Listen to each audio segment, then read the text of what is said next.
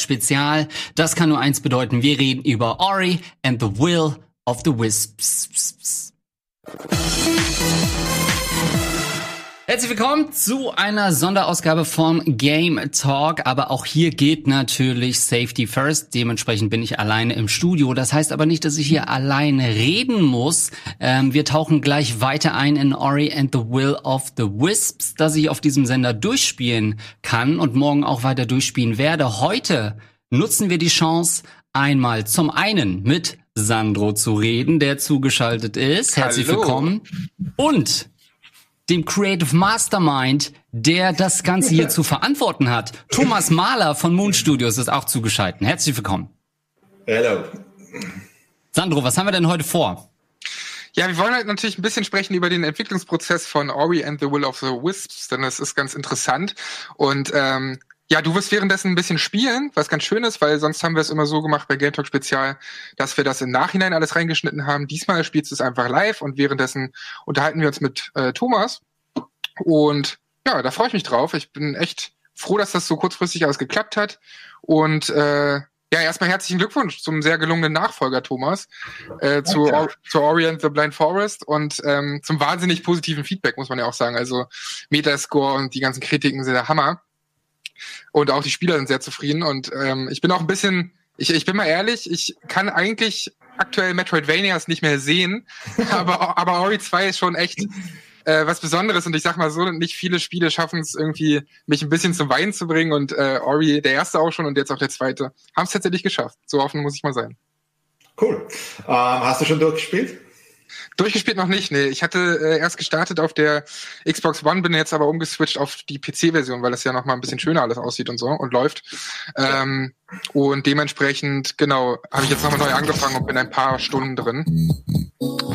Aber ähm, ja, ey, lass uns direkt einfach mal starten. Ich würde sagen, ähm, Andreas zockt ein bisschen. Genau, nur kurz zur Info, Thomas, auch für dich. Also bei mir ist jetzt der Stand so, ein Irrlicht fehlt mir quasi noch, und zwar das an ja. äh, Bauers Spitze. Äh, muss also erstmal noch an den Bären vorbei, nutze aber diese Session hier, ähm, um mich mal hier um dieses Gebiet hier zu kümmern.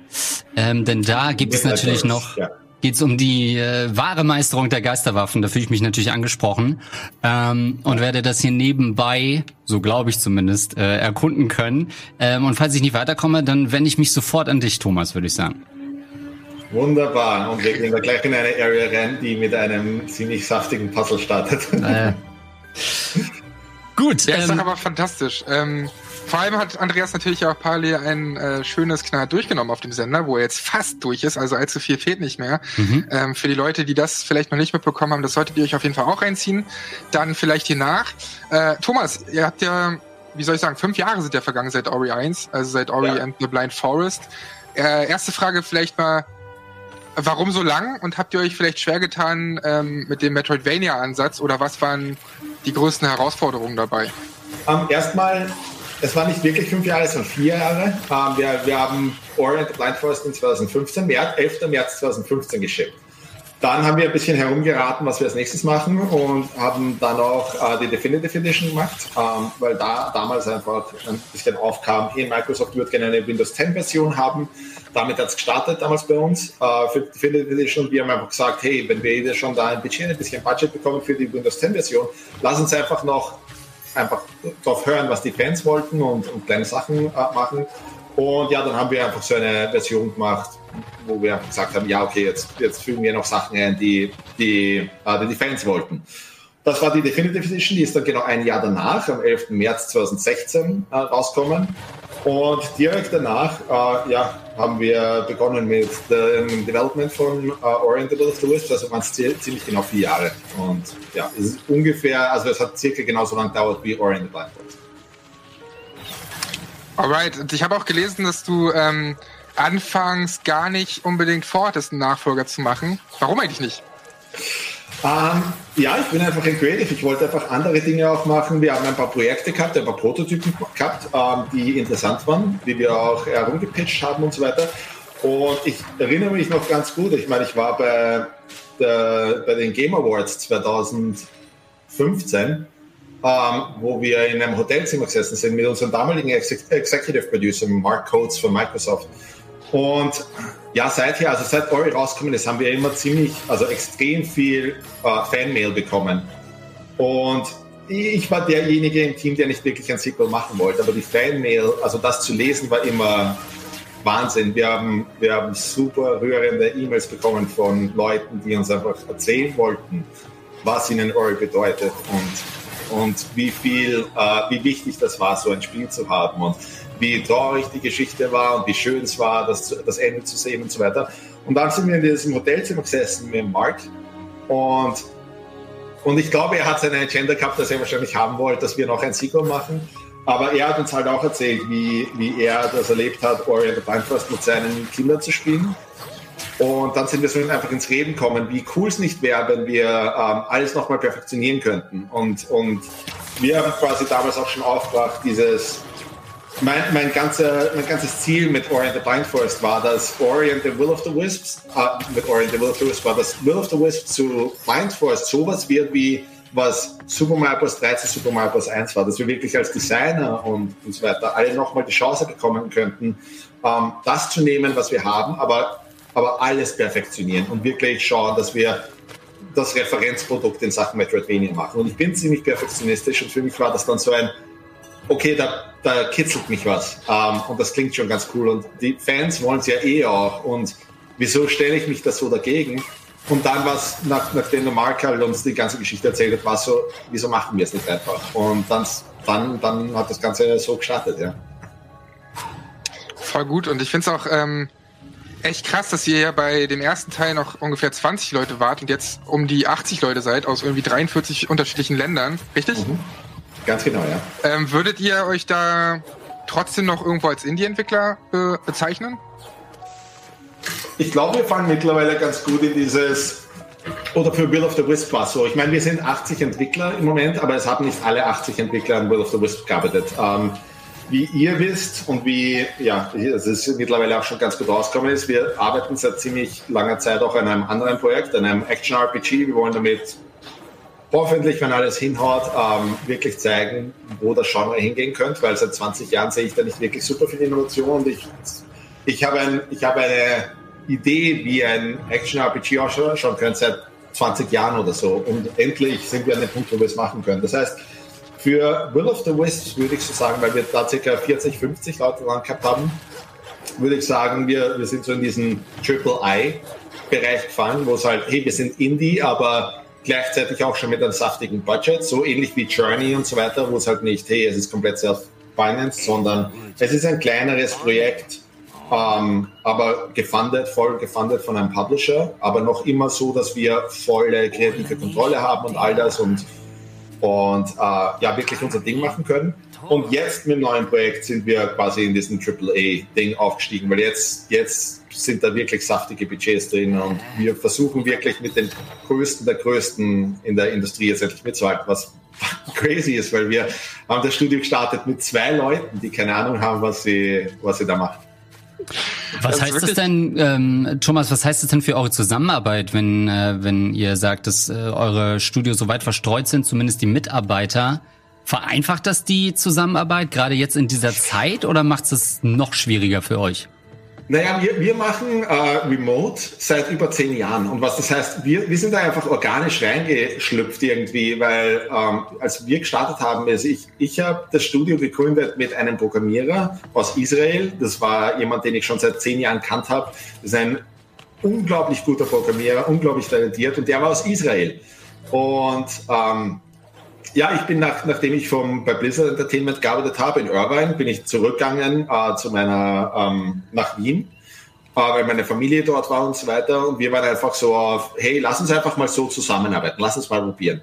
Ähm, dann ist das Ganze ganz cool geworden. Ähm, wir haben Prototy äh, Prototypen gemacht, haben das ein bisschen herumzeigt und so weiter. Und auf einmal unser nächster äh, Hire und die nächste Person, die wir uns anschauen wollten, war in Australien, was eine richtig schlechte Zeitzone für uns ist, aber es hat einfach Sinn gemacht und, und nach und nach ist das, das dieses ganze, hey, wir arbeiten komplett distributed ähm, Ding, das ist einfach so, hat so gut für uns funktioniert, weil wir auf einmal Leute anheuern können, einen Talentpool zusammenstellen haben könnten, den du sonst in einem Studio nicht bekommen könntest. Ich, ich kann dir eine kleine Geschichte erzählen. Bei Blizzard zum Beispiel Äh, vor zehn Jahren oder sowas, als es noch war, war Blizzard at the top of the game. Und wenn du, wenn Blizzard dich angeschrieben hat und gesagt hat, hey, komm mal rüber nach Irvine, wir wollen, dass du an Diablo und StarCraft und so weiter und Warcraft arbeitest, war das so ein, oh mein Gott, ein Traum geht in Erfüllung. Ähm, und bei Blizzard habe ich dann aber gesehen, wie schwer es ist. er hat es geschafft. äh, bei Blizzard habe ich dann aber gesehen, hey, es ist auch für Blizzard nicht leicht, richtig gutes Talent zu finden, weil du halt in diesem, dieses Problem hast von, hey, du schreibst jemanden an, der, der ein super gutes Portfolio hat und sagst ihm quasi, hey, wie wäre es, wenn du deine Kids aus der Schule nimmst und einen Umzug machst und alles, deine ganze Familie aus diesem Ding rausreißt, wo du bist, ähm, und dann arbeitest du für uns halt. Und das, da haben erschreckend viele halt Nein dazu gesagt.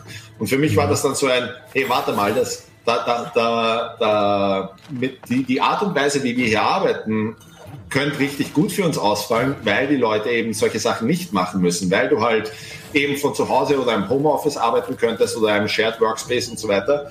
Und äh, ja, mittlerweile sind wir dabei oder haben jetzt Leute angeheuert, die bei Disney gearbeitet haben, die bei Pixar gearbeitet haben, bei Riot, bei Blizzard, ähm, bei DreamWorks, Sony Animation, ähm, bei Weather Digital und so weiter. Und das heißt, im Grunde ist das, ist das Ganze super nicht geplant gewesen, dass wir so arbeiten und kein zentrales Office haben, sondern es hat sich einfach irgendwie so ergeben und mittlerweile ist das aber so eine coole Sache geworden, dass wir wirklich so einen Talentpool zusammenstellen können, so ein Elite-Team zusammenstellen können, das du nie bekommen würdest, wenn du ein Office an einem Fleck hast.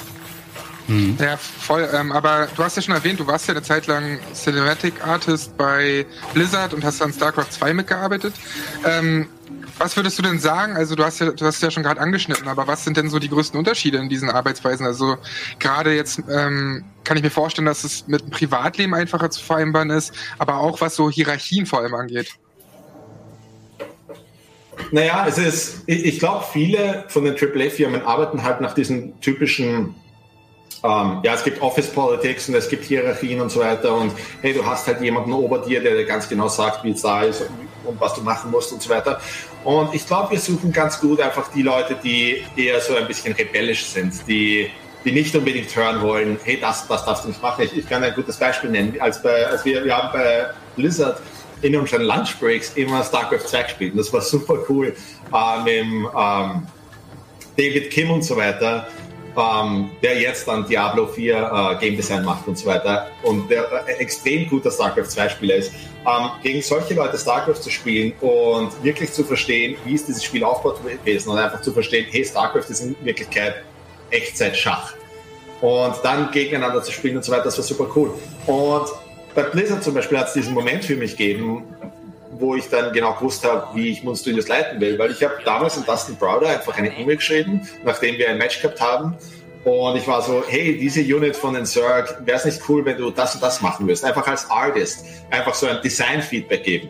Das habe ich dann meinen Leuten erzählt äh, im, im Cinematics-Team und die waren alle so, oh mein Gott, du darfst als Artist nicht mit den Designern sprechen und so weiter. Und das ist so ein, wow, wieso nicht? Wie, was, das ist sehr, sehr seltsam, dass, dass dass ihr hier so quasi eine, eine, eine Hierarchie kreiert, wo, wo es nicht, nicht unbedingt darum geht, dass die beste Idee gewinnt, sondern einfach, dass da Hierarchien sind. Und das war so ein Ding für mich. Und ich will jetzt gar nicht schlecht reden oder so, aber das passiert sehr, sehr oft. Und das siehst du in, in allen AAA-Studios. Und deswegen bei Moon war es einfach so ein, hey, von sowas will ich gar nichts wissen. Bei uns ist es so, dass ich bin der ähm, Founder vom Studio aber ich will genauso kritisiert werden und ich will genauso ähm, von allen hören, egal aus welchem Department Leute kommen und so weiter. Die gute Idee, derjenige, der die beste Idee hat, die Idee soll gewinnen. Und ja, das war einfach so ein Ding für uns, was, was, was super wichtig ist im Studio, dass jeder sich fühlt, vor allem mit dem Kaliber an Talent, mit dem wir arbeiten, wo du wirklich Leute hast, die, weiß nicht, dann Lord of the Rings gearbeitet haben und mit Peter Jackson direkt zusammengesessen sind. Da kann ich nicht direkt sagen, hey, interessiert mich nicht, was du für eine Meinung hast, sondern die müssen mir richtig Feedback geben und die müssen mich richtig challengen und alle im Team challengen. Und es ist einfach mittlerweile so ein, so ein Gefühl beim Moon, dass einfach, hey, wir arbeiten auf so einem hohen Level und jeder hat was zu sagen und jeder hat seine persönliche Responsibility und jeder kann entscheiden, wo wir als Studio hingehen, weil auch einfach wir machen so ein Profit-Sharing-Ding bei Moon, wo jeder quasi weiß, hey, es ist Responsibility da und wenn wir alle wirklich was Tolles abliefern, dann geht es uns gut als Studio und wenn wir es nicht schaffen, als Team zusammenzukommen und wirklich was Cooles abzuliefern, dann leidet jeder von uns ein bisschen darunter. Ähm, und da bin ich super, super stolz drauf. Und vor allem, dass es so eine multikulturelle Sache ist. Dass es wirklich, wir haben Leute aus Japan und aus Korea und aus Amerika und England und Südafrika und so weiter, alle zusammen, die an einem Kunstwerk arbeiten, wo du dann nicht mal sehen solltest, dass es so, so ein so ein Ding ist, dass es wirklich wirkt wie aus einem Guss, obwohl so viel kultureller Einfluss drauf ist. Voll abgefahren, ey. Wie muss ich mir das denn vorstellen? Also gerade weil ihr ja so viele unterschiedliche Zeitzonen habt und sowas, ihr werdet ja keine Calls mit irgendwie 80 Leuten machen. Habt ihr dann nach dem ersten Teil neue Strukturen äh, gebildet oder wie, wie sieht das aus?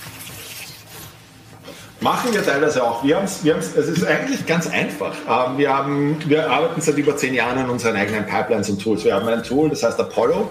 Ähm, das ist so quasi dieses Dashboard für Moon. Das, da loggst du dich ein jeden Tag und siehst halt einfach direkt, hey, hier ist, woran du arbeiten wirst, hier sind die Projekte, äh, für die du äh, assigned bist und so weiter. Ähm, und das entwickelt sich halt immer weiter. Wir wollen das quasi zu unserer Hauptkommunikationsquelle machen und so weiter.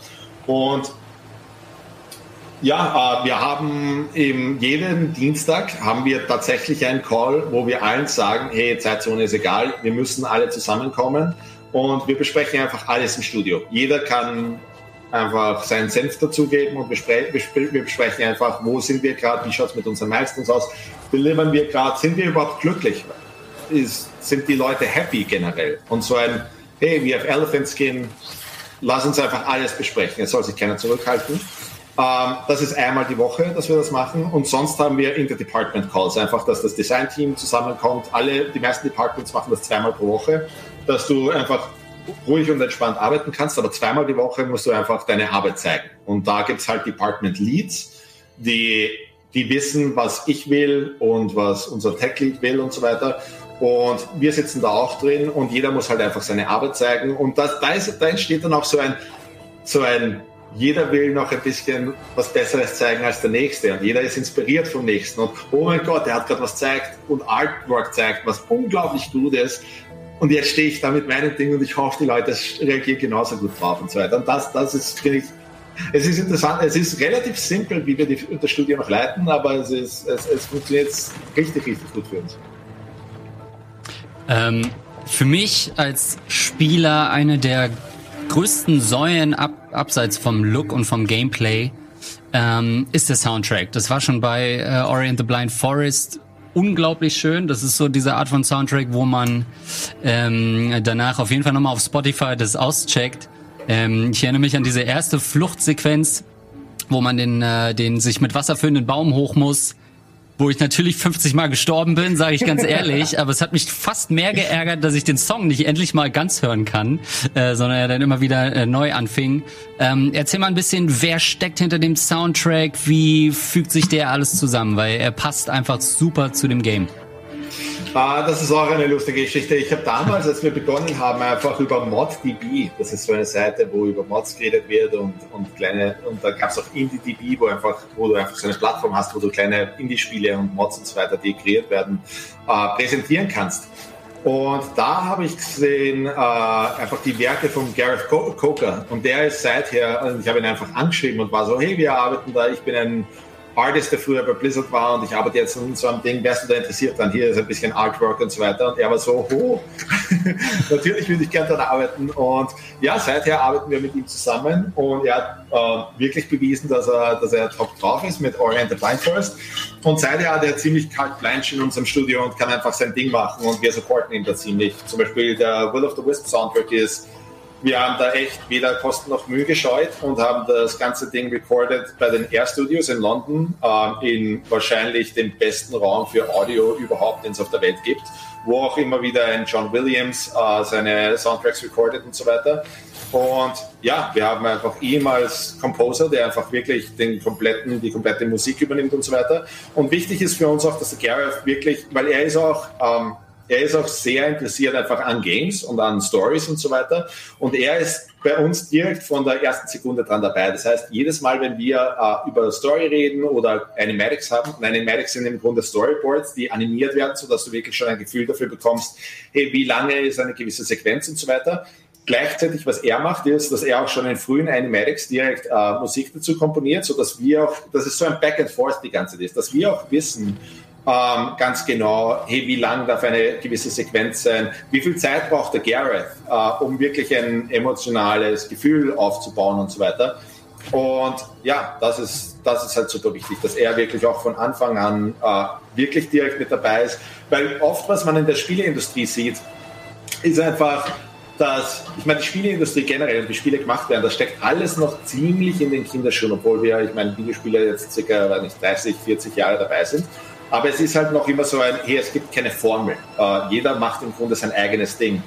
Und was du bei Spielen oft siehst, ist einfach, dass Composer nicht wirklich als Teammitglieder gesehen werden, sondern viele AAA-Studios machen es einfach so, die machen ihr Spiel, haben irgendwelche Temp-Soundtracks drin. Bei StarCraft 2 war es zum Beispiel der Transformer-Soundtrack, den wir in jedem, äh, in jeder Cutscene gehört haben und so weiter.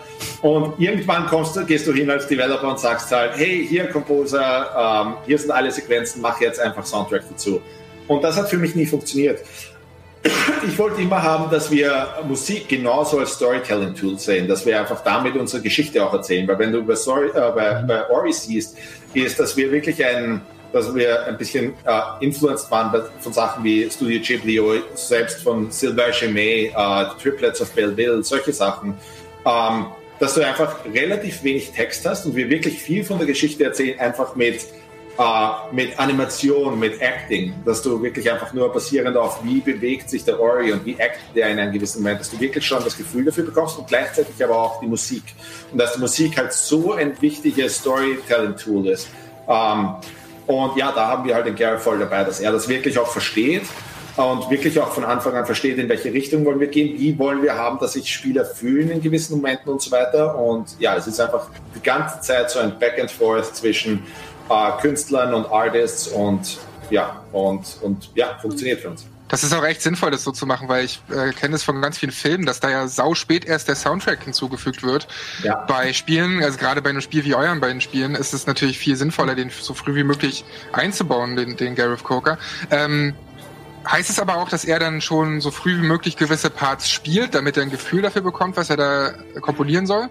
Er ist ganz von Anfang mit dabei. Er spielt jedes einzelne Rock in Progress und so weiter, jede kleine Story-Sequenz und so weiter kann er von Anfang an, weil er muss auch die Musik dazu schreiben. Wir machen es so, dass wir, dass wir wirklich ihm auch die Kontrolle geben, dass er, hey, für den Moment, wo der Oricat mit dem Speed läuft, läuft der Loop von Musik, aber sobald du in diesen Trigger läufst, muss die Musik ein bisschen höher gehen und wir wissen ganz, ganz, ganz genau, hey, wir hören am so und so viel Aufbau und du hast die Zeit circa, ähm, um zu dem Moment zu kommen und so weiter. Das heißt, er ist es super wichtig, dass er von Anfang an mit dabei ist, wirklich jedes einzelne Work in Progress sieht. Oft muss er auch komplett Musik umschreiben. Es ist ein Riesen, es macht einen riesen Unterschied, wenn wir eine kleine, kleine Änderung machen und dann auf einmal im Soundtrack oder in einem gewissen Track sechs Sekunden weniger Musik sein muss oder sowas, dann dann passiert es halt oft, dass er einfach kurzerhand mal schnell Musik umschreiben muss. Und da, da ist es halt super wichtig, dass er von Anfang an ganz genau weiß, wo die Reise hingeht und dann auch weiß, wo sind wir wirklich confident und wissen, das wird sich nicht mehr ändern und wo ist es noch so,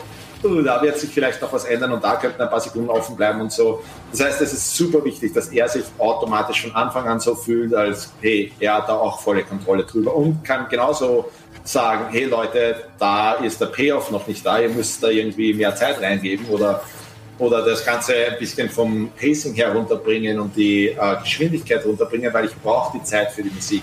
Und das passiert kaum in der Musikindustrie. Es gibt ein gutes Beispiel. Äh, Activision hat für Call of Duty mal in Hans, Hans Zimmer an, äh, angeheuert, um den Soundtrack zu machen. Und dann tatsächlich haben die seinen Soundtrack gespielt im Titelbild ähm, und sonst überhaupt nicht. Und das sind so Dinge, wo ich mir denke, hey, ihr könnt jetzt Komponisten so gut benutzen, um einfach eure Geschichten zu erzählen. Und in Filmen passiert das ja schon seit Ewigkeiten. Wenn du dir Filme anschaust, ähm, die, die Art und Weise, wie Musik benutzt wird, ist super wichtig, dass du einfach ein Gefühl erzeugst.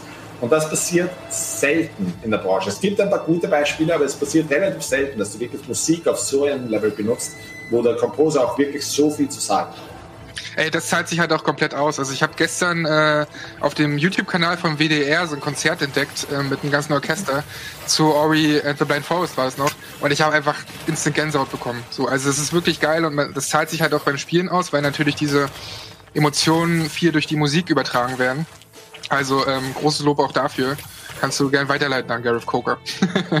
Mache ich. Und es wird noch immer größer. Ich meine, wir wollen da noch weitermachen. Bei unserem Action-RPG will ich haben, dass er sogar das schlagt, was ein James Horner damals mit dem Braveheart-Soundtrack gemacht hat und so weiter. Und wir werden da noch wirklich ordentlich viel reinputtern und so weiter. Und ja, die Art und Weise, wie wir mit, mit Musik arbeiten, ich glaube, funktioniert. Ähm, und die, das nächste Projekt wird weitaus größer und wird verrückt. Ähm, und ich will da wirklich, wirklich in die Vollen schlagen, dass da wirklich, also das muss Leute, die unsere, die den Gareth Coker mögen und unsere Spiele mögen und so weiter, da wirklich musikalisch so auf ihre Kosten kommen. Da kannst du aber heute natürlich noch nicht so viel verraten, oder? Darf ich leider. Ich darf eigentlich fast gar nichts sagen zu, zum neuen Projekt. Okay, schade. Aber dann bleib, lass uns ein bisschen bei Ori bleiben. Aber eine Frage ja. würde ich schon noch stellen zum neuen Projekt, weil wir nur gestern nur gerade frisch gehört haben, Last of Us 2 verschoben. Beeinflusst, beeinträchtigt euch gerade die aktuelle Situation, ohne dass man ja sagen muss, was inhaltlich ähm, passiert, aber ist das für euch gerade auch ein Riesenproblem? Es beeinflusst uns, in, äh, beeinflusst uns insofern, dass, ähm, dass Leute natürlich ähm, Probleme haben mit der jetzigen Situation, dass, dass es schwer ist, hey, die ganzen die Kinder sind zu Hause und so weiter, solche Sachen. Und wir, wir haben halt ein Studio, wo wir sagen können, oder wo sich die Leute generell die Zeit relativ frei einteilen das heißt, das ist weniger ein Problem für uns oder jetzt die ganze Corona-Sache ist weniger ein Problem für uns, weil wir arbeiten noch immer so, wie sonst ist, aber wir geben den Leuten natürlich schon, ähm, ja, wir erwarten jetzt nicht, dass das genau dasselbe Output da ist wie sonst und so weiter, weil da musst du schon ein bisschen Empathie zeigen und sagen, hey, ja, jeder leidet gerade unter der jetzigen Situation und es ist, es ist komisch und es ist, ich meine, ich habe sowas noch nie erlebt. Ich bin jetzt 36 Jahre alt. In meiner Zeit habe ich noch nie so eine verrückte Sache wie jetzt erlebt. Und ja, aber sonst an sich, ich glaube, die Leute wissen ja ganz genau, an welchen Projekten wir arbeiten, wie es von der Zeit her ausschaut.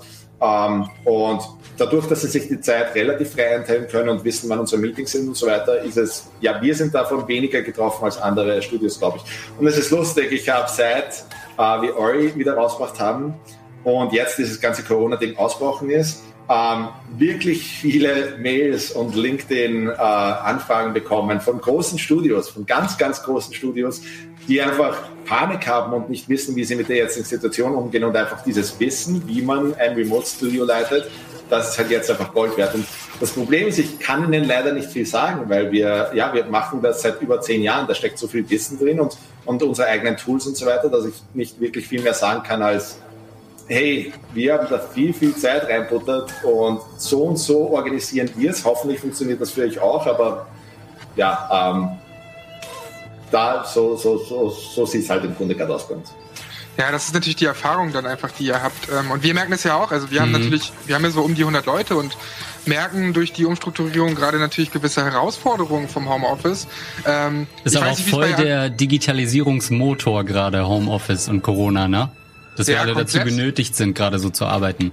Komplett, aber ich weiß nicht, wie es bei dir aussieht, Andreas, aber ähm, mir geht's gerade ein bisschen so, weißt du, die inhaltliche Trennung ist ja schon kaum da zwischen Alltag, also Freizeit und Beruf. Hm. Jetzt ist auch die örtliche Trennung nicht mehr da, ähm, weil man eben zu Hause ist. Deswegen die Frage an dich, Thomas. Ähm, wie schaffst du es denn oder wie hast du es damals geschafft, Privatleben und Arbeit zu trennen, obwohl du halt ja, ja, obwohl dein Arbeitsplatz das Zuhause ist? Ähm, ich habe seit, seit ich Mund gegründet habe, war ich circa acht Jahre davon, habe ich einfach von zu Hause gearbeitet. Und da war es halt so, dass meine Freundin äh, ja, geht in der Früh weg, kommt am Abend irgendwann nach Hause und weiß, dass ich dann noch meine Abendstunden habe, wo ich nochmal kreativ sein will und so weiter. Und da war es ganz gut. Seither, also 2018 ist mein Sohn geboren worden und da war es dann richtig äh, schwer weil da habe ich dann auf einmal ein Kleinkind gehabt, der in Meetings reinschlägt. Ich sitze in Microsoft-Meetings, wo es um wirklich Sachen geht und dann auf einmal kommt mein kleiner Sohn her und springt hinein und so weiter. Das, das war dann schwerer. Aber ähm, ich glaube, man gewöhnt sich einfach nach der Zeit dran, dass einfach wirklich so man die Modi switchen kann, dass man einfach in, diesen, in dieser Zone drin ist und sagt, so jetzt, jetzt ist mein, ich bin in dieser Creative Zone und dann stehst du auf und switcht einfach um und sagst, so, jetzt ist Family-Zeit und ja, jetzt denke ich mal nicht an das. Und das braucht einfach ein bisschen äh, Zeit, um sich daran, ähm, um sich daran zu gewöhnen. Ähm, wir sehen ja, wenn wir jetzt vergleichen Blind Forest und Orient the Will of the Wisps, ihr seid im ersten Teil mehr oder weniger ausgekommen ohne große Bossfights, ohne Bosskämpfe, was ja. dem Spiel nicht so wirklich Abbruch getan hat, sondern es gab halt dann diese Chase-Sequenzen, die auch mhm. fordernd genug waren, zumindest für mich. Ähm, jetzt habt ihr doch einige größere Bosskämpfe.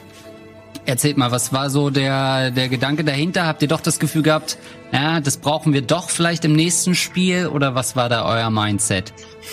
Ähm, ich habe, es ist lustig, dass du sagst, ah, ich habe, mein, einer meiner Designer hat mir gerade ein Design-Dokument geschickt, das wir 2016 zusammengestellt haben, wo einfach direkt schon drin war, hey, das und das und das sollten wir mit uh, Will of the Wisp machen. Mhm. Und eines von den großen Sachen war einfach, ähm, sich anzuschauen, hey, was sagen die Fans, was hätten Fans gerne gehabt und Bossfights sind immer wieder aufkommen, dass das einfach cool gewesen wäre, äh, große, große Bosse drin zu haben und so weiter. Bei Blind Forest äh, habe ich das nicht so gesehen. Blind Forest war für mich so designt, dass es einfach ein Platforming Metroidvania ist, dass es wirklich um die Jump-and-Run-Sequenzen geht, großteils, weil da einfach das, das Core-Gameplay von Blind Forest war einfach äh, das Platforming, das, die Jump-and-Run-Sachen äh, und die Mechaniken.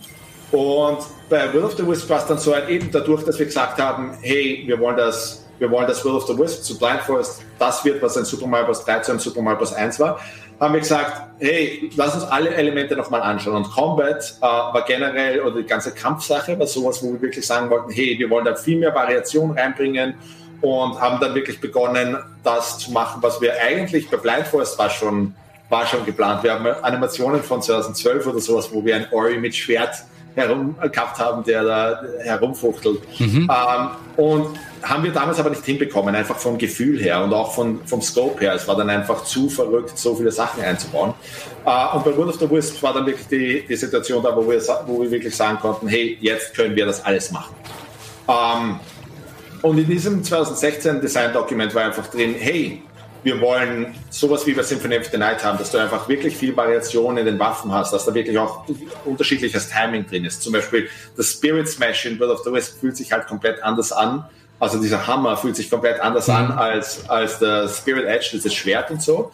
Und dass das halt wirklich auch Einfluss darauf hat. Und dass dann auch uh, Replayability drin ist, dass die Leute einfach das Spiel nochmal durchspielen können. Zum Beispiel, ich bin ein Riesenfan vom ersten Zelda am Nintendo NES. Und da gibt es ja auch Leute, die zum Beispiel das ganze Spiel durchspielen ohne Schwert. Habe ich auch schon gemacht. Uh, und das wollte ich einfach haben, dass die Leute wirklich auch Will of the Wisp nochmal durchspielen könnten und einfach sagen würden, so, jetzt spielt das ganze Spiel durch nur mit der Waffe oder ich setze mir selbst diese Challenges und so weiter. Aber generell die Idee war einfach, jedes einzelne Element zu verbessern, wirklich über alles nochmal drüber zu gehen. Die Story, wir wollten viel mehr NPCs drin haben, Charaktere drin haben, einfach eh auch wegen, weil wir gesagt haben, hey, Ori and the Blind Forest war ein bisschen so wie dieses erste Zelda, wo die NPCs, like, es war noch kaum was drin und es, es ist relativ wenig erzählt worden. Wir haben, glaube ich, vier Charaktere gehabt und so. Und jetzt ist, sind wir bei glaube ich, 27 oder sowas gewesen, ähm, wo, mhm. Wo wir einfach gesagt haben, hey, so können wir noch viel mehr Geschichte erzählen und können eigene kleine Storylines drin haben, Charaktere, die uns auch was über die Welt erzählen. Jeder kann irgendwie seine eigenen ähm, Stereotypen äh, haben und so weiter und so weiter. Und ja, es war einfach, die ganze Zeit war es einfach so ein, jedes Element soll besser sein. Blindforce, wir sind stolz auf, was wir mit Blindforce abgeliefert haben und es macht noch immer Spaß, dass wir den Switchport gemacht haben, weil wir es nochmal durchspielen und es macht Spaß, aber ich, die, wir wollten einfach wirklich ein Sequel abliefern, wo die Leute generell sagen können, hey, da haben wir wirklich nochmal ordentlich was draufgelegt. Ey, gerade weil du es auch angesprochen hast mit dem, mit dem Feedback, dass ihr da auch viel drauf gehört habt und was sich die Spieler so wünschen. Äh, wir haben auf dem Sender eine Speedrun-Sendung namens Speedrun Dale und da wurde zwar Orient the Blind Forest noch nicht gespielt, aber bei Games Done Quicker beispielsweise. Und ich habe mich gefragt, ähm, ich habe gehört, dass so bei Spielen wie Celeste auch viel mit Speedrunnern zusammengearbeitet wurde, um denen halt auch Challenges und so zu bieten. Äh, habt ihr das ähnlich gemacht? Wie sehr denkt ihr beim Entwickeln an so die Speedrunner-Community? Okay, das erste, was wir bei World of the Risk gemacht haben, ist, dass wir äh, gleich mal die zwei besten Speedrunner auf der Welt angeschrieben haben und ihnen gesagt haben, hey, wollt ihr Jobs haben? und seither arbeiten die bei uns in Quality Assurance. Es war einfach super für uns, zwei solche Leute zu haben, die Ori in- und auswendig kennen und auf so einem hohen Level spielen und wirklich auch versuchen, das Spiel die ganze Zeit zu breaken. Einfach die ganze Zeit, hey, du kommst, du kannst Sequence breaken, wenn du in dieser Situation einfach einen Jump machst und einen Double Jump und ein bisschen Glide und dann zwei Uppercuts und boom, schaust du da drüben. Ähm, das heißt, zwei der besten Speed Ori Speedrunner auf der Welt haben wirklich quasi, waren dann unser QA-Department. Uh, das Quality Assurance, die einfach immer wieder das Spiel getestet haben und uns auch Ideen geliefert haben und einfach Sachen haben wollten und so weiter. Und gleichzeitig haben wir auch gesagt, hey, wieso nicht? Äh, wir waren super überrascht, wie, wie die Speedrun-Community Ori aufgenommen hat. Ich glaube, mittlerweile liegt der Weltrekord irgendwas bei 13 Minuten oder so, was fucking verrückt ist. Ähm, und wir haben dann auch noch einen Modus einbaut, wo wir gesagt haben, hey, lass uns, lass uns sowas wie Trials machen, dass, ähm, dass wirklich die Leute um die Wette rennen können. Und bei einem Plattformer und einem Metroidvania war das am Anfang so ein bisschen ein, ui, funktioniert das wirklich? Und dann haben wir aber quasi diesen Modus einfach implementiert und einfach so ein Rennen gemacht. Und das war so eine typische, ich kann mich noch genau an den Tag erinnern, wo wir das einfach mal allen gegeben haben, einfach so ein Bild und hey, alle spielt das mal, schaut's mal. Am nächsten Tag komme ich online und die Leute haben die ganze Nacht durch geraced und haben einfach nach Zeiten, also jeder wollte schauen, wer die beste Zeit hat. Und dann war so ein, ha, ich habe die beste Zeit, ich bin bei 18 Sekunden. Und dann auf einmal kommt der nächste rein mit, ich bin bei 17 Sekunden und 53 Millisekunden und so weiter. Und die haben sich einfach, haben so viel Spaß gehabt damit, einfach um die Wette zu rennen, dass wir gesagt haben, hey, wir, wir implementieren das jetzt komplett, dass wirklich auch so ein kleiner Online-Modus drin ist, wo die Leute einfach um die Wette rennen können. Und das siehst du jetzt bei so einem Async-Multiplayer-Modus, wo du einfach um so Geisterrennen hast und ja, das, das was ist auch so ein Nord an die Speedrun-Community, wo wir einfach sagen, hey, habt Spaß damit. Und ich hoffe, die Leute kommen da zu Zeiten, die einfach verrückt sind. Andreas, wäre das nicht mal was für dich, schön Speedrun bei Speedrun-Randale? Überhaupt nicht, weil ich es hasse, wenn ich schon im Augenwinkel sehe, shit, da war noch irgendwie eine Area, da war doch bestimmt noch irgendein Geheimnis, komme ich nicht klar. Also das ist für mich äh, das Schlimmste, ein Spiel so schnell wie möglich durchzuspielen. Ich glaube, wir sind hier auch schon bei so bestimmt 13, 14 Ingame-Stunden. Drei Stunden brauche ich bestimmt noch, bis ich es durch habe. Also das ist für mich. Ähm, ich bin auch ähm, eher der Typ. Ich ja, bin auch eher der Typ. Ich will bei einem Ding alle Abilities haben und alle Sachen haben und ja. super powerful werden und so ja. weiter. Und mir tut es auch in meinem Herzen weh, dann, uh, da ist ein Pickup und ich darf nicht aufsammeln. Ey, gerade bei einem Metroidvania, du willst einfach äh, allen möglichen Kram dann irgendwie sammeln. Du willst alles ausprobieren und ihr habt ja auch sau viele neue Spielemechaniken einfach drin und die will man dann eben auch alle mal einmal ausprobieren. Trotzdem ähm, ist mir bei äh, den Spielen aufgefallen, dass das Backtracking, was normalerweise, selbst wenn man ein Metroidvania richtig gerne mag, ja, es ist doch manchmal ein bisschen anstrengend. Dann ist man in so Areas, die so aus Spielersicht tot sind, weil da irgendwie ein wichtiges Story-relevantes Ereignis war und man muss aber noch mal hin, um da irgendwas einzusammeln. Ähm, bei Ori the Blind Forest hat es schon super viel Spaß gemacht, weil du dann auf einmal durch die Welt so gefloatet bist. Durch den Double Jump, Triple Jump, dann hier dieser, dieser Stoß. Und du konntest einfach so durch die Gegend fliegen und ähm, die ganzen Fähigkeiten kriegt man ja bei Will of the Wisps sehr früh. Ja. Ähm, war das für euch eine Herausforderung, da dann auch dafür zu sorgen, dass man trotzdem noch so eine große Veränderung merkt im, im späteren Spiel? Dass man ja, sich schneller also bewegt? Es ist, schon, es, ist, es ist generell schwer, dass du dann am Schluss noch immer richtig coole Abilities den Spielern gibst und so weiter, weil wir wollten bei Ori haben, dass das Pacing super, super, super tight ist, dass du generell dich immer fühlst, so alle 10, 15 Minuten kommt was komplett Neues und, und einfach dieses Progression-Gefühl von, ah cool, jetzt kann ich das machen, ah cool, jetzt kann ich endlich mit dem interagieren, ah cool, jetzt kann ich endlich das und das und das machen. Und generell wollten wir es halt haben, dass es, dass es, dass du dich dauernd, dass du dauernd diese Endorphin-Spikes bekommst, wo einfach, mhm. wo einfach dieses Gefühl kommt von, ah, das ist so cool und ich kann nicht, kann es kaum erwarten, was als nächstes kommt. Ähm, und bei, ich sehe das bei Finspielen, wenn du dir ähm, ja, typische Metroidvania anschaust, dass du oft Lulls drin, einfach äh, Holes drin, wo du einfach, oh jetzt die nächsten drei Stunden oder sowas gibt es jetzt mal gar nichts. Mhm. Und da geht dann auch irgendwie die Motivation runter. Und bei World of the Wisps haben wir schon geschaut, dass du generell am Anfang schon mal das Blind Forest Repertoire relativ schnell bekommst, dass wir nicht geizig sind mit, wie lang es dauert zum Double Jump oder äh, zum Bash Move. Bash war einer der Moves, die wirklich Leute super, super cool fanden in Blind Forest. Und jetzt kriegst du den binnen ja, der ersten Stunde oder den ersten zwei Stunden oder so. Ja, eigentlich alle ja, wesentlichen Moves ja. in der Hinsicht, ja. Hm? Ja. Und ja, und viel war dann auch einfach die Combat Moves oder Leute einfach was rausfinden zu lassen. Eine andere Sache, die, die auch super interessant ist, ist, wir wollten auch dieses ganze Metroidvania-Ding aufbrechen.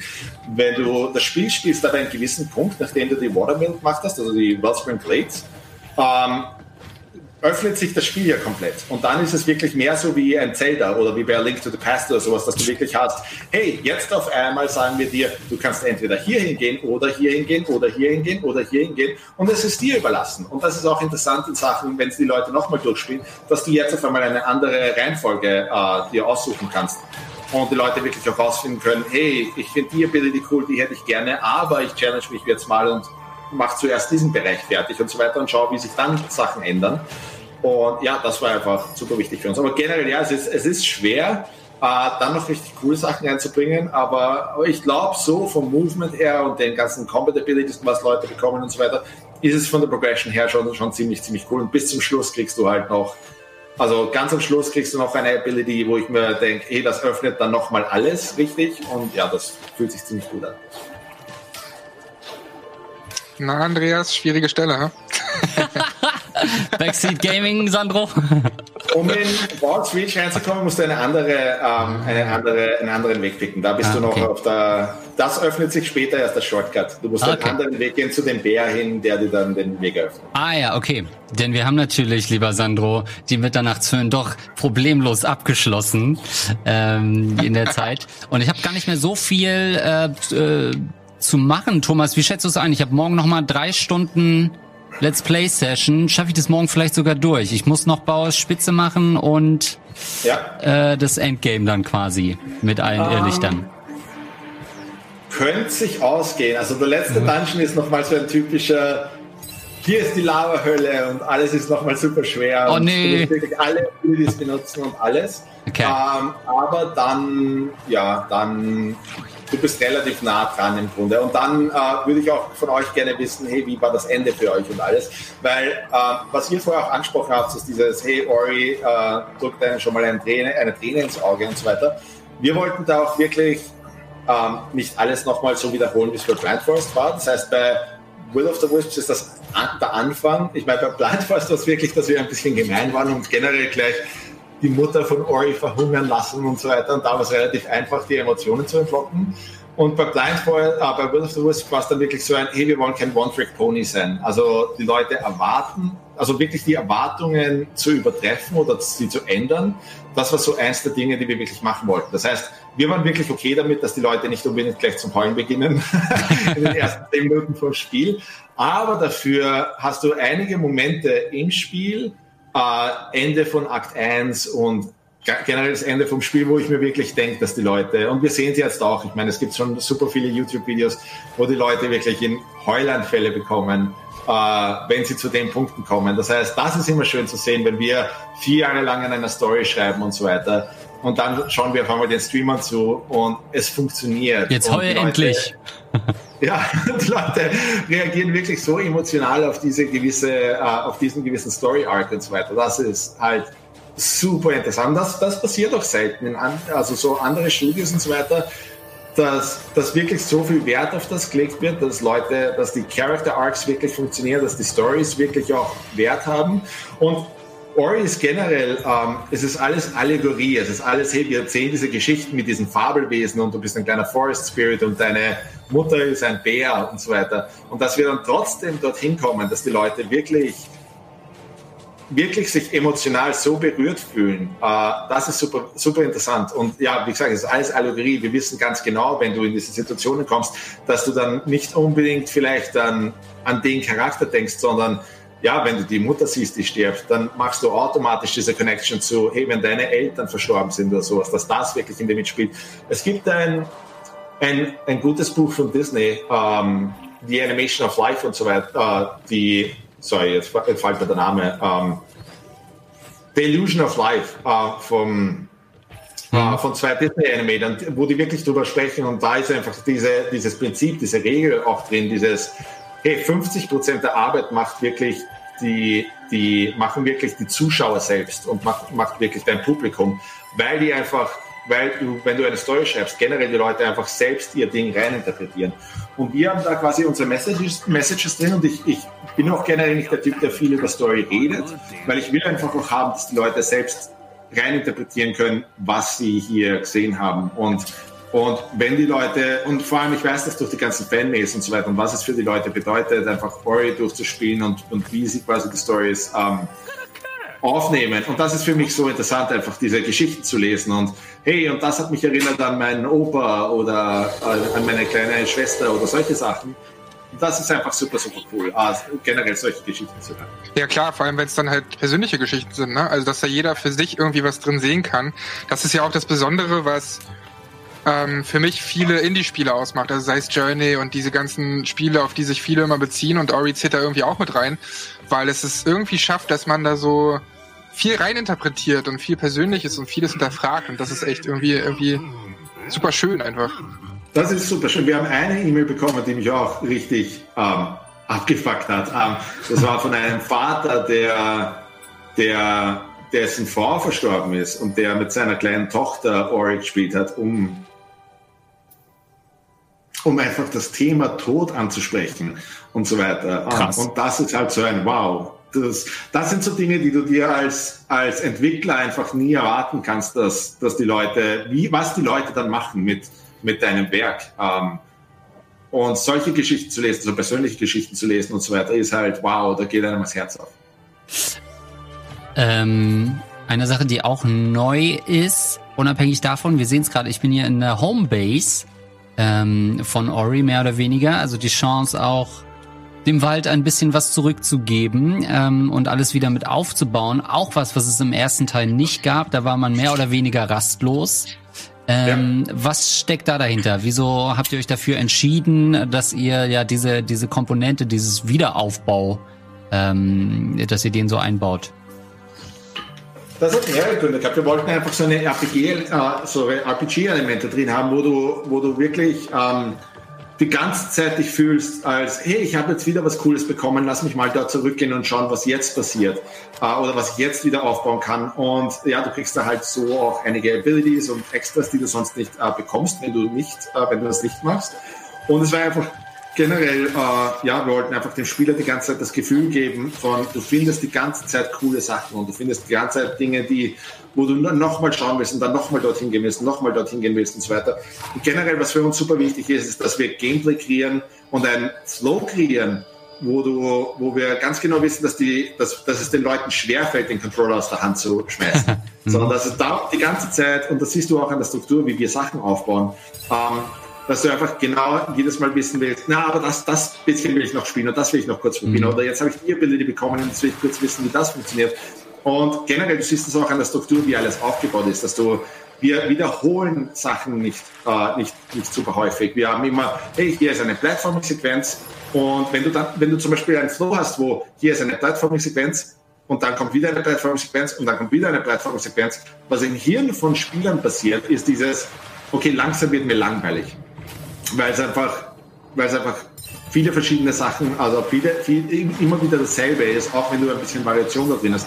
Das heißt, was wir generell immer versuchen, ist, dass wir so super viel Variation drin haben, dass du Plattformen drin hast und dann als nächste Sequenz kommt irgendwas mit Combat. Dann wird das Ganze durchbrochen mit ein bisschen Story, dann kommt vielleicht ein Puzzle und dann gehst du wieder zurück zu Plattformen und so weiter. Dass immer wieder Variation drin ist, dass immer wieder ähm, dein Hirn konfrontiert wird mit neuen Sachen und neuen Dingen, die du noch äh, probieren willst und sehen willst und so weiter. Und da äh, führt dieses ganze Metroidvania-Ding auch natürlich gut rein, weil du dauernd auch neue Abilities bekommst und dann auch nochmal zurückgehen kannst zu Areas, wo du eh schon warst, aber dann noch neue Extras findest und Secrets findest und so weiter und so weiter.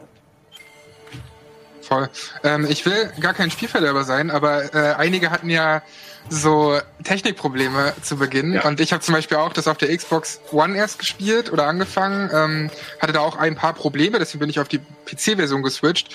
Und dann gab es da aber das Problem, dass das nur läuft, wenn man es auf einer SSD installiert. Und ich habe es eben nicht auf einer SSD installiert, deswegen muss ich das nochmal neu installieren.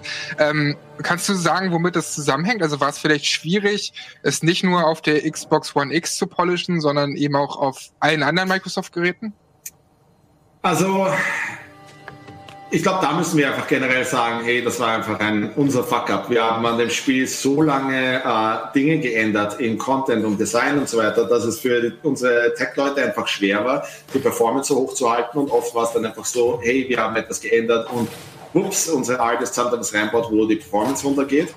Und generell auch ähm, die Physical Editions, die wir released haben, dass die, die Dinge müssen halt, weiß nicht, fast ein halbes Jahr gepresst werden, bevor das Spiel überhaupt fertig ist. Das war schwer und da haben wir gewusst, hey, wir haben da eine Physical, ein Physical Release, der, wo Sachen halt noch ein bisschen verpackt sind und wo Sachen noch nicht so sind, wie wir es gerne hätten. Ähm, und dann haben wir halt an diesem Day One Patch gearbeitet. Äh, der hat schon einige Sachen besser gemacht, aber es ist noch immer nicht dort, wo wir es gerne hätten in Sachen Performance und so weiter. Und es gibt einige Issues und wir sind uns da voll bewusst und hey, Asche über uns und so weiter. Wir, wir wissen das. Und wir arbeiten jetzt auch schon dran, äh, auch schon seit einiger Zeit. Das Problem ist halt auch, wir, ja, da sind wir auch wirklich auch beeinflusst von dieser ganzen Corona-Situation, weil jeder Patch muss getestet werden und muss durch Certification gehen und so weiter.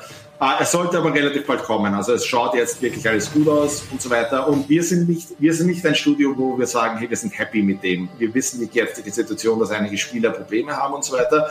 Und ich würde nie im Leben ähm, sagen, hey, okay, das lassen wir jetzt so. Ähm, unsere Tech-Leute sind da voll dran. Äh, es wird noch immer brav getestet und so weiter. Ähm, und ja, der Patch sollte jederzeit kommen. Also ich glaube, gestern ist einer reingegangen, äh, zu der durch muss. Uh, und ja, in den nächsten paar Tagen oder so sollte er online sein. Und hoffentlich ist es dann besser. Und selbst nach dem Patch wollen wir noch ein paar Dinge machen, die hoffentlich noch ähm, was verbessern. Wir haben auch äh, direkt über unsere Ori-Website einfach ähm, ein News, eine News geschrieben, wo einfach die Leute direkt sehen, hey, hier sind die Änderungen, die wir machen und äh, wie das alles besser laufen sollte. Und ja, nochmal, tut uns leid. Das ist echt, also wir haben ein ziemlich, wir haben da ziemlich viel Pech gehabt.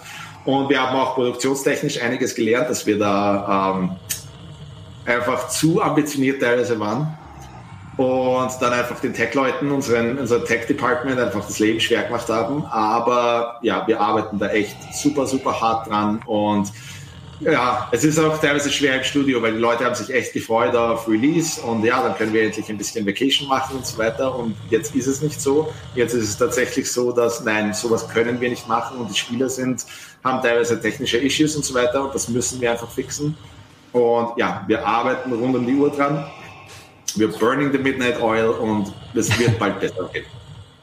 Ähm, wenn du sagst, ähm, ja, ihr wollt auch noch ein bisschen mehr machen, bei äh, Blind Forest gab es ja auch dann die Definite Edition.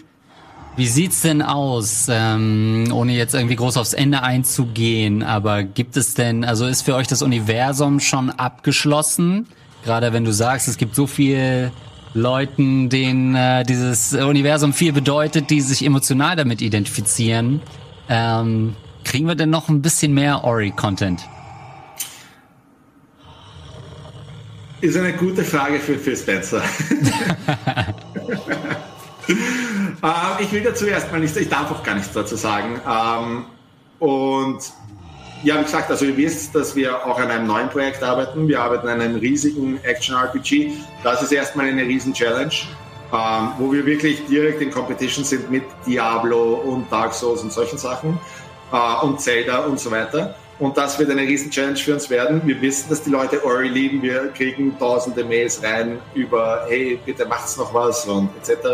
Und wir sind uns dessen bewusst. Aber ja, generell ist es auch so ein hier. Wir müssen schauen, wie, wie, wie sehr sich das Studio stretchen kann. Und äh, die Ori IP gehört Microsoft. Im Endeffekt äh, ist Microsoft der, die Partei, die dann darüber entscheiden kann. Das heißt aber, dass die neue AP dann nicht oder noch nicht vielleicht Microsoft gehört, sondern das ist etwas, an dem ihr für euch erstmal arbeitet. Dazu darf ich leider auch nichts sagen. Alright, sorry. Ähm, äh, dann vielleicht noch eine letzte Frage zu dem ganzen, äh, zu der ganzen Zukunft von euch. Ähm, die erste, der erste Teil ist ja als Definitive Edition auch für die Switch erhältlich. Wie wahrscheinlich ist denn eine Version, eine Switch-Version von Ori and the Will of the Wisps? Dazu darf ich leider auch nichts sagen. Wir wissen, dass, dass, dass die Leute wirklich äh, das gerne hätten und so weiter. Aber ich glaube, unser generelles Ding ist jetzt erstmal, hey, wir wollen schauen, dass die Leute wirklich eine perfekte Erfahrung haben. Das, das, ich glaube, ich bin richtig, richtig stolz auf World of the Wisps und was wir damit gemacht haben und wie wir das Metroidvania schauen, wir ein bisschen versucht haben, weiter zu pushen. Und ich will, dass das Produkt, das am Markt ist, äh, wirklich auch den Zahn der Zeit überstehen kann und so weiter. Und dass es wirklich, hey, hier ist ein perfektes, rundes Ding. Und es gibt, es gibt Dinge, die wir jetzt noch äh, verbessern müssen. Da will ich erstmal hinkommen. Und ja, dann schauen wir einfach weiter. Äh, warte, jetzt bin ich wieder da. Äh, ja, stark auf jeden Fall. Ich äh, sehe gerade, dass es fast schon 14 Uhr ist. Das heißt, wir sind tatsächlich fast am Ende angekommen. Ich meine, ja. äh, die Stunde vergeht sehr, sehr schnell. Aber es war auf jeden Fall sehr interessant, die ganzen Eindrücke zu bekommen. Also Dankeschön dafür, Thomas. Ich mache das immer wieder, wieder, gerne mit euch. Ah, ich, schau, ich bin auch derjenige, der sich Rocket Beans immer wieder auf der Seite anschaut. Das heißt, wirklich, während ich Levels design oder Art mache oder solche Sachen oder Story schreibe und so weiter, habe ich eure Sachen offen. Uh, und ja, Leute wie Gregor und Eddie und so weiter sehen ja auch ein paar Sachen immer wieder mal, ich, die ich ihnen schicke. Ähm, und ja, wie gesagt, also jedes, jederzeit, wenn ihr irgendwie was machen wollt oder sowas, bin ich gerne zur Stelle. Weil ich selbst ein Fan von eurem Content bin. Cool, Dankeschön, Mann. Also wie Sehr gesagt, ähm, wer mehr zu Ori sehen will, kann er natürlich auch äh, Andreas Let's Play sich anschauen, also das knallt durchgenommen. Der ja, habe ich übrigens für selbst auch angeschaut. Hammer. Oh, süß. Und ja, direkt morgen um 12 geht's weiter. Also hier an der Stelle setzen wir an und dann geht's hoffentlich auf die Zielgeraden. Ich bin echt gespannt, Andreas, wie du reagierst aufs Ende. Ähm, das Ende ist im Grunde das Ende, was ich im originalen Skript für äh, Ori and the Blind Forest drin gehabt habe. Ich bin echt gespannt, wie die, aber generell ist es interessant zu sehen, wie die Leute jetzt darauf reagieren, weil es ist sehr, es, ich glaube, die meisten Leute erwarten nicht, was das Ende ist. Und ja, da ist es einfach jetzt interessant zu sehen, wie die Leute darauf reagieren. Ich habe mich noch nicht spoilern lassen. Ich weiß es wirklich noch nicht.